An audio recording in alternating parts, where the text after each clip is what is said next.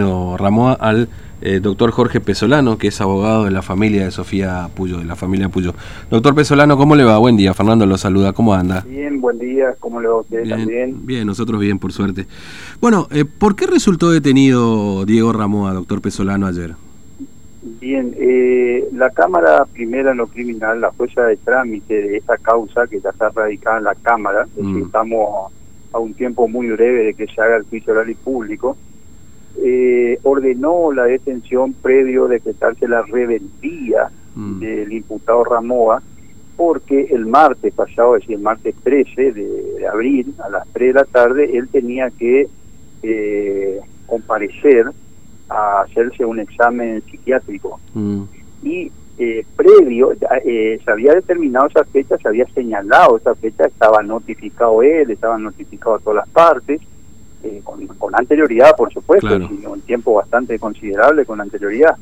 Y eh, eh, con anterioridad al martes 13, donde, cuando él tenía que comparecer a realizar esta medida procesal, ordenada por la Cámara, eh, él pidió autorización para viajar Mm. y eh, no esperó la, la resolución de autorización o no autorización. Es decir, uno debe estar sometido, cuando está cuando uno está imputado, está sometido a un proceso penal, debe, para ausentarse o salir de la jurisdicción de la provincia o mudarse de domicilio, por ejemplo, debe eh, pedir autorización, pero no poner en conocimiento que va a Claro. viajar. Es decir, pe- pedir autorización significa pedir autorización y esperar, Esperar, que salga claro. la resolución, autorizando o no. Bueno, él pidió autorización y viajó. Claro. Cuando fueron a notificarle de que no se lo había autorizado, no lo encontraron. Entonces se orden, se, se decretó la rebel, la rebeldía, se decretó eh,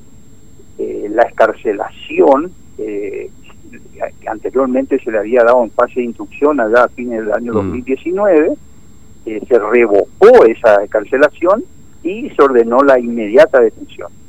Eh, Eso fue lo que y se dio vista a la gente, al, al fiscal de Cámara, de la Cámara Primera, por la posible comisión del delito de desobediencia judicial.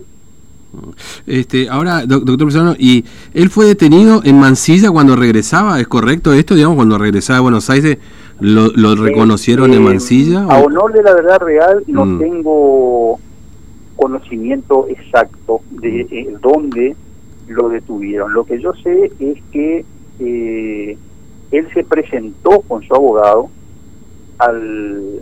Eso tengo conocimiento por comentarios Mm. eh, de, él- de- de tribunales, que él se presentó al edificio de tribunal, de, de- a la Cámara, concretamente a la Cámara donde está el expediente, y con su abogado y quedó detenido. Mm. quedó detenido porque había una orden de detención. Claro, sí, sí, sí. Sí, a ver, para que la gente entienda, es decir, esta, eh, que finalmente después la autorización no se la dieron, ¿no? Es decir, la juez... la este, autorización no se la dieron. no se la dieron. Pero igualmente viajó, digamos, uno puede hacer una comparación con esto de los testeos que hoy tanto está de moda, ¿no? Es decir, eh, que por ejemplo uno puede salir o terminar su cuarentena cuando tiene el testeo negativo, no cuando se hace el hisopado, digamos, como para Exacto, establecer sí, una comparación. Exacto, sí, sí, porque acá no es eh, eh, poner en conocimiento me voy. Yo puedo poner en conocimiento que me voy, no sé, a mi esposa, a mi hijo, Claro. pero ah, si yo estoy sometido bajo la jurisdicción eh, de un juez porque estoy en un proceso, tengo que esperar la resolución de, de, de autorización. Si a él no lo hubieran autorizado, él tenía los recursos pertinentes para plantear recursos, si no, no, planteó recursos, y bueno, eh, y se resolverá, pero no, no, eh, si él lo que hizo fue poner en conocimiento. Mm. Ahora, eh, Tiene el escrito de sí. autorización, pero pone en conocimiento y, se, y, se, y se va. Sí, sí. Ahora, eh, eh, ¿ustedes van a pedir, o, o es probable, o que se decida que, tomando en cuenta que usted dice que estam- estamos ya a la brevedad de la posibilidad del juicio oral, de que permanezca detenido ante este antecedente y la Eh, posibilidad lo que de... nosotros vamos a pedir, eh, ya estoy trabajando, eh, en- digo nosotros porque yo también trabajo con otro colega, Claro. somos dos los, los abogados de la, de la familia Puyó, de Horacio y de la señora Analía, lo, lo que vamos a pedir es que eh, primero que si si eh, si lo si porque corre- correspondería la carcelación por el tipo de delito, Mm. pero hay que analizar un montón de circunstancias. Uno, la cercanía del proceso, de- del proceso digo, de- del juicio oral y público, bueno, hay un montón de circunstancias procesales y, y, y, y subjetivas del imputado. Eh, porque hay otra cuestión que le voy a comentar eh, mm. hacia renglón seguido.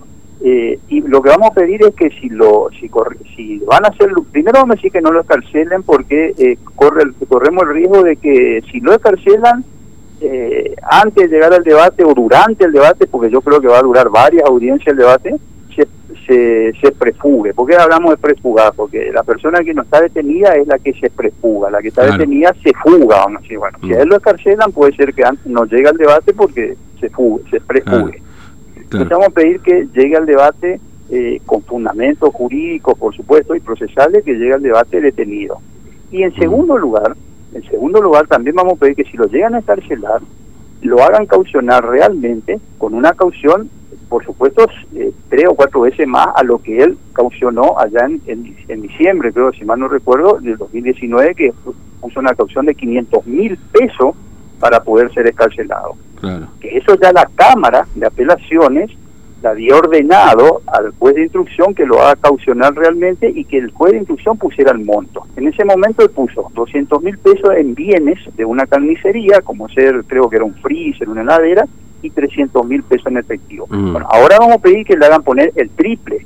¿Por qué? Porque el 500 mil pesos en el 19 no es lo mismo que 500 mil pesos ahora. Y además de eso, porque él ya violó esa, mm. esa prohibición de estar sometido a, la, a, lo que el juez, a lo que el juez que tiene su causa autorice o no autorice. a ver, para que se entienda esto, perdón, doctor Besolano, para que la gente lo entienda, es decir, él debería poner este dinero como caución para poder recuperar la libertad, como, pues, digamos, garantía de que... Pero nosotros, nosotros en principio digo que estamos estudiando y estamos elaborando mm. eh, la, la, posibilidad, digo, porque todavía no hemos tomado la decisión eh, procesal, porque nosotros no hacemos nada, eh, yo y el colega que trabaja conmigo no hacemos nada aventureros, no somos mercenarios, no somos corsarios del derecho. Es elaboramos escritos y peticiones conforme a derecho y a hechos acontecido como es este caso. Y además de eso, vamos a pedir también por vía incidental de que la caución que él puso la pierda, porque mm. debe perderla, porque la caución es, es justamente para eso. Claro. Eh, la caución es para cumplir, cumplir lo que la justicia, el beneficio procesal que le mm. dio la justicia. Entonces, si él no cumplió ese beneficio y se revocó, debe perder esa caución. Claro, es como la garantía, es decir, la garantía dice, yo no me voy a profugar, yo voy a estar acá, pongo estos 500 mil pesos, pero como cometió este incidente, la justicia debería eh, tomar esa garantía exactamente, Exactamente, ese, ese, ese, dinero por supuesto que no es para, para mis defendidos, es para mi parte representada, ese dinero irá, no sé, a la biblioteca, irá a un a un eh, comedor comedor comunitario, eh, a un hospital, y no sé dónde irá. Mm. pero bueno, eh, esas son garantías que ponen todas las personas, son, son medidas cautelares, son reales. Y si uno no cumple, la pierde. Mm. ahora, este, mientras tanto va a permanecer el dinero, usted dice, escarcelable, le van a pedir esto. ¿Cuánto plazo de tiempo tienen ustedes como para pedir esta solicitud, hacer esta solicitud? no, nosotros lo vamos a pedir hoy en el transcurso ah. del día, ah, porque en el transcurso posiblemente del día o del lunes se estará resolviendo la situación procesal por esta cuestión de él. Mm, ¿Y a, través del, a través del fiscal y del juez. El fiscal emitirá opinión y el juez dirá que sí o que no, si lo mm. carcela o no lo carcela. Y nosotros eh, tendremos, si eh, haremos nuestra presentación y si el juez nos dice que no, bueno, tendremos también los recursos, los remedios procesales pertinentes. Claro. Ahora, ya eh, eh, estamos cerca, ¿el juicio tiene fecha ya, doctor Pesolano, juicio oral? Hay otra, hay, ¿cómo? No, bueno, respecto a eso, hay mm. otra cuestión importante que tiene que ver con lo que me acaba de preguntar. nosotros habíamos pedido una instrucción suplementaria con la prueba de reconstrucción del hecho que ya se produjo, se realizó esa diligencia procesal y ahora hemos pedido una eh, hemos pedido una pericia psiquiátrica, que no es lo que le iban a realizar el martes. El martes le iban a realizar un examen psiquiátrico. El examen psiquiátrico para ver si es imputable o inimputable, mm. si comprende o no la criminalidad del hecho. ¿Por qué era lo del martes pasado? Porque como nosotros como querellante habíamos pedido que se le dé la causa a juicio y se, y, se y llegue a juicio y sea condenado y penado, por supuesto, oportunamente por el delito de homicidio simple con dolo eventual, que tiene una pena de 8 a 25 años. Entonces, el Código Procesal Penal en su artículo 70 dice que todo aquello que tengan de 8 a más años de pena, en abstracto, pudiéndose aplicar esa pena, deben ser examinados a ver si comprende la criminalidad de su acto. Bueno, por eso le iban a hacer el examen psiquiátrico. Ahora nosotros hemos pedido una pericia psiquiátrica, es decir, y, hemos ofrecido un perito de parte, perito médico psiquiatra de mm. parte. ¿Hola? Sí, eh, ¿para qué, doctor Pesolano? ¿Por, qué razón, digamos, piden ustedes esta...? Eh, a él le hicieron, le hicieron en sede de instrucción, en mm. investigación, le hicieron una pericia psicológica. Y ahora nosotros le pedimos una pericia psiquiátrica para ver qué mm. parámetros, rasgos y o características tiene psiquiátricamente, no psicológicamente. Mm. Lo psiquiátrico avanza en la psiquis y, la, y lo psicológico es sobre la personalidad de la persona. Claro. Este, sí, una, por, por, eso me parece que es bueno aclararlo también, es decir, una cosa es si uno comprende lo que ha hecho, o si está en condiciones de ser juzgado como, una persona. Nosotros, nosotros hemos fundamentado mm. de que la pericia psiquiátrica no puede, no puede o no, sí o no dar mm. rasgos o características de, esta, de este imputado dentro de parámetros de psicopatía o no. Mm. Eso lo determinarán los médicos. Y, y, de esto dependerá la fecha del juicio oral. Y de eso dependerá la fecha, pero ya está ya está ordenada la pericia psiquiátrica. Así que es muy posible que se está, se está esperando el turno, es decir, que ve el cuerpo médico forense, que no sé si será la semana que viene, porque ellos también tienen un montón de actividades, tienen un calendario mm. ya con, con distintos Sumado a todo este tema del COVID también y todo este, este lío que Exacto, se están trabajando medio menos personal mm. porque hay personas que tienen factores de, riesgo, y bueno, todo lo que sabemos. Mm.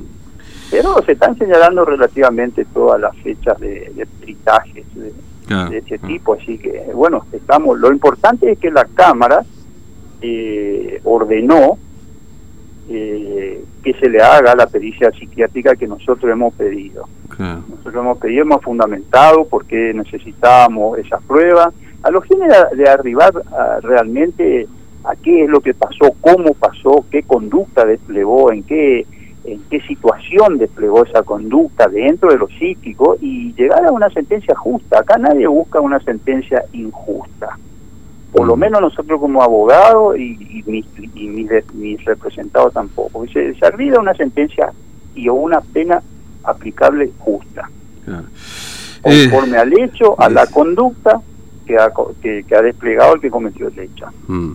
Eso quiero que quede bien entendido, porque nosotros no vamos atrás de un ánimo de venganza, mucho menos. Nosotros queremos que, que, se aplique eh, de manera justa lo que corresponda. Mm. Eh, doctor Pesolano, le agradezco mucho su tiempo, muy amable, como siempre. Eh, le mando un abrazo. Está, que sigan bien, que tengan buen, buena mañana. Gracias, igualmente, hasta luego. Bueno, eh, el doctor Jorge Pesolano, abogado de la familia Puyó y de Sofía Puyó, por supuesto.